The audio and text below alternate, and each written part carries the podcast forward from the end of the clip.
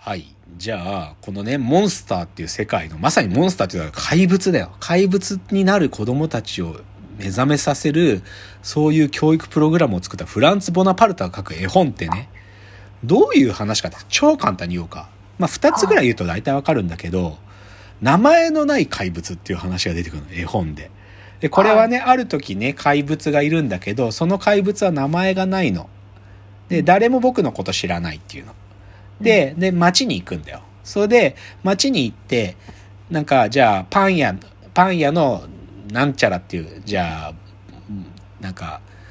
エミルっていう少年を、その怪物はバクバクって食べるの。そうすると、うんパン屋になれるわけ。やった僕に名前ができたって言って、で、はいパン屋さんとしてやるわけ。でも、次、でもお腹が空くから、またと別のとこ行ってバクバクって今度はじゃあ、大工職人誰かを食べる。そうするとう、ん大工職人の体になって、大工職人になって名前がつく。で、それを大工職人でする。で、こう、そうすると、だから、要は怪物は、そのしょ存在を食べると、そいつになれるわけ。で、名前が手に入った、やったって言っていくわけ。でもそうすると、町のいる人たち全部食べていくわけよ。あで、最後に食べたのが、ヨハンっていう少年の、のを食べる。だけど、はもう町の人全部食べたから、せっかく名前が手に入った、ヨハンっていういい名前なのにって言うんだけど、でも町の人誰もいないから、せっかくヨハンって名前なのに誰も呼んでくれないやっていう終わりの絵本なの。グロくない？なんかさ、グロいっていうかすごいよね。同じような話で、クラウス・ポッペ名義の話でね、平和の神様っていう絵本なんだけど、平和の神様は大忙しっていう絵本なの。平和の神様は大忙し。今日もどこで畑を耕して誰かをあの平和にするために手伝わなきゃ。どこかで誰かが喧嘩してる止めなきゃ。平和の神様は大忙しって話があるわけ。でも、はい大忙しで平和の神様が大忙しなんだけど、ある日平和の神様が鏡で自分の顔を初めて見たんですっていうわけ。そしたら鏡の前に映っていたのが悪魔だったんだっていうわけ。うんで、ああ、いや、大変だ。こんな悪魔がいたんだったら、せっかく街が平和だったのが平和じゃなくなっちゃう。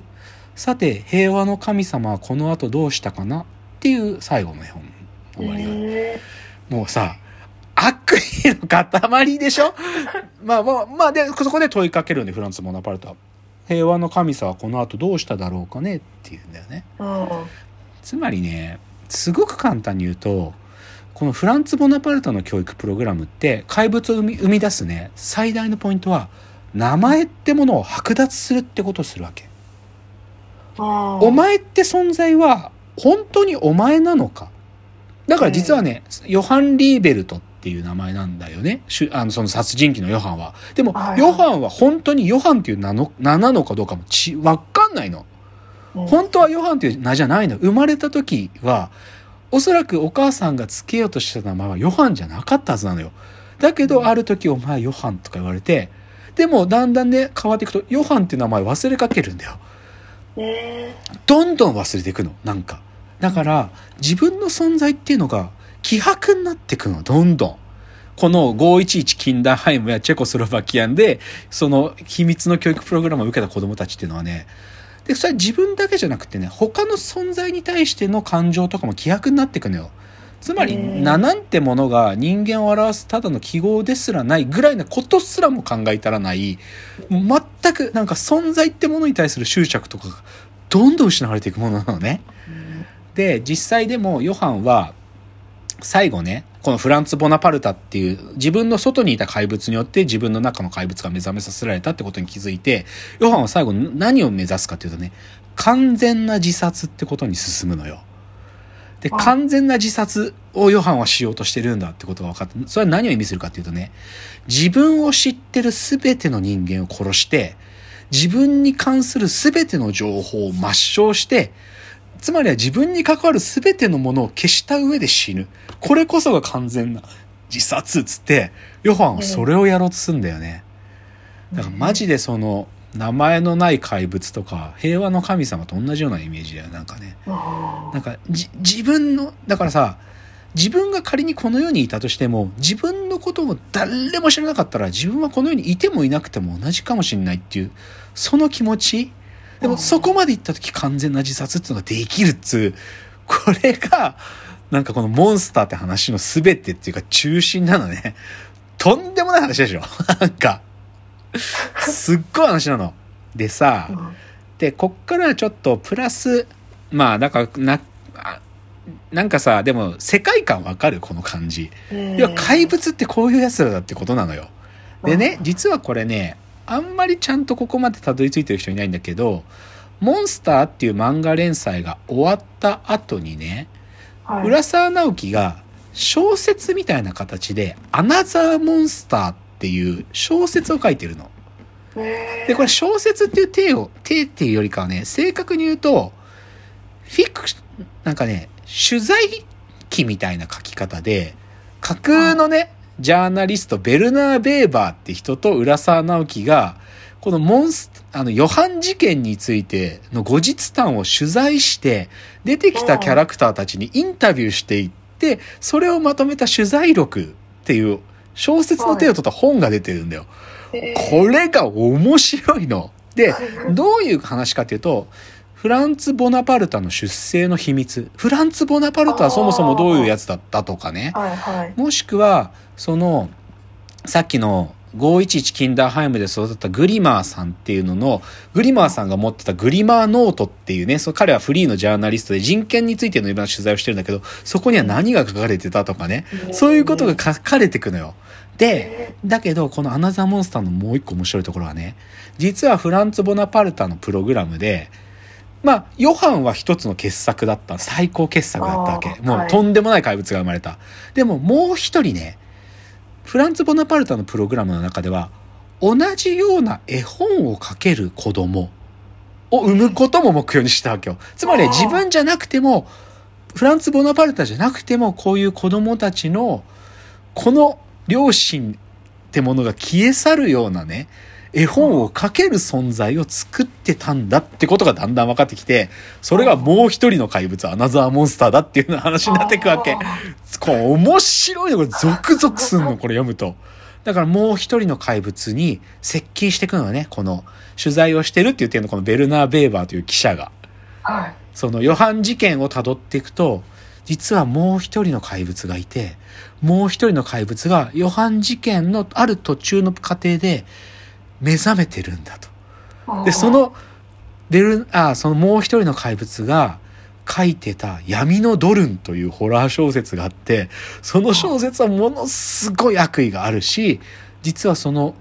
闇のドルンっていうのを書いてたあるその小説家が書いてる作者不詳の目覚める怪物っていう絵本があるぞってとこまでたどり着くわけ。だからもう明らかにもう一人の怪物が目覚めてるのよ。すごいのこれほんと。だから、実はモンスター、モンスターだけでも完璧なんですよ。完璧なんですけどね。まあこういう風に作品の設定めちゃくちゃ緻密だからね。あのーその緻密で、しかも、そのアナザーモンスターっていうのは、さっき僕がいろいろ言ったルンゲ警部とか、ドクター・ギーレンとか、いろんなキャラ、魅力的なキャラが出てくるってでしょ？そのキャラたちにインタビューしていくっていう形で書かれるものだから、そのキャラクターたちがもっと深掘られていくわけ。のやっぱこいつ頭おかしいわ、みたいな。てか、なんだこいつみたいな。とか、なんかそういう裏設定とかにどんどん迫っていくんで、めちゃくちゃ面白いんですよ。で、正直ね、このアナザーモンスター2の出てきた時ね、まあ基本その文で作られてるんだけど、挿絵っていうかな、写真が撮られてるんだよ。で、うん実際のボナパルタが生まれた家みたいな写真とか載ってて、これ、れね、あちょっとリテラシーが低い人とか読むと、え？モンスターって話、ノンフィクションだったの？マジの話だったの？みたいな。え、米カ、ドイツの秘密警察とか、チェコスロバキアの秘密警察であったの ?511 キンダーハイムでとかを誤解しちゃうくらい。